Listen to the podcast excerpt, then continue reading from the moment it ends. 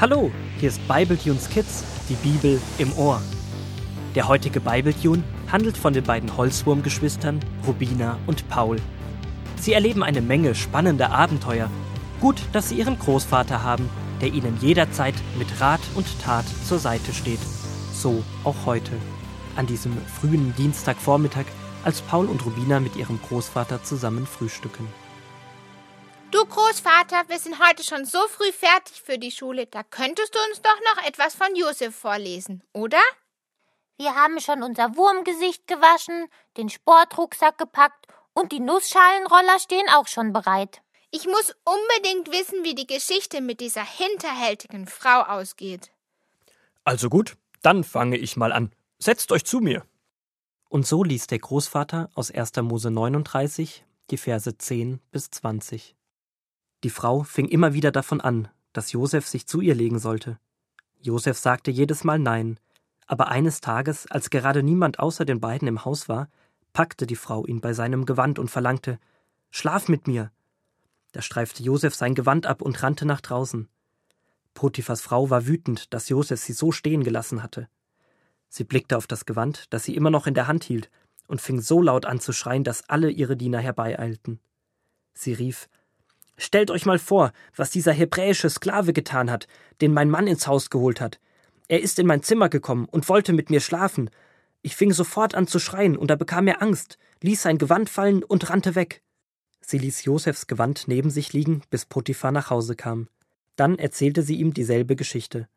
Als Potiphar sie hörte, wurde er schrecklich wütend und ließ Josef ins Gefängnis werfen. Dorthin, wo die Gefangenen des Königs eingesperrt waren. Das ist ja unglaublich, wie gemein diese Frau war. Die hat die ganze Wahrheit verdreht. Und Josef konnte nichts dagegen tun, denn es ist ja ganz klar, dass Potiphar eher seiner Frau glaubt als einem Mann, den er noch nicht so lange kennt und der nur für ihn arbeitet. Würde Josef in der heutigen Zeit leben, dann könnte er mit diesen modernen Dingern, die es bei der Familie Stamm gibt, mal schnell Fotos machen, wie diese Frau ihm den Mantel weggezogen hat. Ach ja, du meinst diese Smartphones, mit denen man auch miteinander reden kann, auch wenn man nicht am gleichen Ort ist. Ja, das wäre wirklich super. Aber so gibt es keinen Ausweg mehr für Josef, oder Großvater? Jetzt kann ich leider nicht mehr weiterlesen, denn ihr müsst jetzt los zur Schule. Du Großvater, eigentlich möchte ich heute gar nicht in die Schule. Kann ich nicht einfach hier bleiben? Ich weiß, warum du nicht gehen willst. Du hast Angst, dass deine Freunde nichts mehr mit dir zu tun haben wollen und du alleine bist. Stimmt's? Du hast recht. Gestern war kein schöner Schultag. Paul, kannst du mal an meine Stirn fühlen, ob ich nicht heiß bin und Fieber habe? Oh, Rubina, deine Stirn ist so kalt, dass ich mir fast Handschuhe anziehen müsste. Rubina, Gott hat sich gestern über dich gefreut, dass du den Mut hattest, für einen Schwächeren zu kämpfen. Du hast gekämpft, Rubina? Das ist doch eher Jungensache.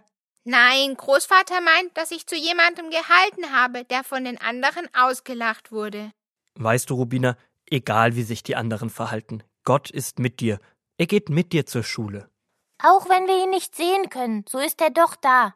Komm, Rubina, lass uns mit ihm in die Schule gehen, quasi zu dritt. Das ist richtig, Paul. Macht's gut. Der Großvater schaut den beiden noch nach, wie sie aus dem Haus ziehen, und schleicht dann zurück zu seiner Leselampe. Dann schließt er die Augen und spricht, wie schon so oft in seinem Leben, mit Gott. Er bittet ihn, auf seine Enkelin aufzupassen und um einen schönen Schultag für die beiden. Dann hält er noch ein kleines Nickerchen.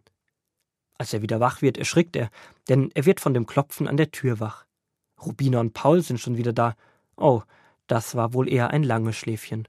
Er rappelt sich auf und öffnet die Tür. Hallo Großvater, das war ein unglaublicher Schultag. Was Rubina heute erlebt hat, ist echt cool. Na, dann bin ich aber mal gespannt. Also angefangen hat alles gar nicht so cool. Auf dem Schulweg ist außer Paul keiner mit uns gerollt, gekrabbelt oder gehüpft. Alle waren vor oder hinter uns. Und dauernd haben sie getuschelt und gekichert. Und in der Schule hat sich sogar Ahornli von mir weggesetzt. Und ich saß ganz alleine. In der Pause habe ich dann mit Rolli und Paul gespielt und habe die anderen einfach nicht beachtet. Irgendwie hat es mir auch gar nicht so viel ausgemacht. Ich wusste, ich habe keinen Fehler gemacht. Und mit Gott an meiner Seite fühle ich mich auch richtig stark. Und mit so einem obergenialen Wurmbruder. Nach der Pause hatten wir dann noch unseren Wochenabschlusskreis. Und stell dir vor, was unser Lehrer Herr Schneck gesagt hat. Er sagte, heute muss ich euch etwas Wichtiges bekannt geben. In diesem Jahr wird es einen besonderen Preis geben für den Schüler oder die Schülerin, die durch besonders faires und freundliches Verhalten auffällt. Und dann sagte er noch, wenn ich heute schon eine Entscheidung treffen müsste, wer diesen Preis bekommt, würde ich Rubina wählen. Und derjenige wird auch als neuer Schulsprecher vorgeschlagen. Großvater, ist es nicht unglaublich? Das hat Herr Schneck doch wirklich gut erkannt, nicht wahr? Rubina, das freut mich für dich. Und nach der Schule hat sich Ahornli wieder mit mir auf den Schulweg gemacht. Und sie hat sich sogar für ihr Verhalten entschuldigt. Oh Großvater, ich bin wieder so glücklich. Gott meint es gut mit mir. Das hast du gut erkannt. Und Josef durfte das auch noch erkennen. Ja, da gefällt mir die Geschichte von heute Morgen schon wieder ein. Was ist denn jetzt mit Josef passiert? Da ich vor lauter Schlafen noch kein Mittagessen fertig habe und wir heute einfach mal eine Knusperholzpizza in den Ofen schieben, kann ich euch die Geschichte noch weiter vorlesen. Und so ließ der Großvater die Geschichte weiter aus 1. Mose 39, die Verse 21 bis 23. Nun war Josef also im Gefängnis, aber auch dort war Gott bei ihm. Er sorgte dafür, dass der Gefängnisaufseher Josef gern hatte und ihn freundlich behandelte. Deshalb ging es Josef gut, obwohl er im Gefängnis war. Der Aufseher fasste so viel Vertrauen zu Josef, dass er sich schließlich um nichts mehr selber kümmerte. Er überließ Josef die Versorgung der Gefangenen, und Josef machte seine Sache sehr gut. Gott ließ alles gelingen, was er tat. Jetzt kommt Josef ins Gefängnis, obwohl er keine Schuld hatte. Ich an Josefs Stelle wäre stinkewütend sauer. Aber Josef schafft es auch dieses Mal, wieder durch sein vorbildliches Verhalten aufzufallen. Vielleicht war er besonders nett zu den anderen oder er hat seine Aufgaben zuverlässig erledigt. Und wahrscheinlich hätte er trotz dieser schlechten Zeit noch gute Laune verbreitet. Er wusste tief in seinem Herzen, dass Gott für ihn sorgen wird. Und an dieser Stelle steht in der Bibel, Gott ließ alles gelingen, was er tat.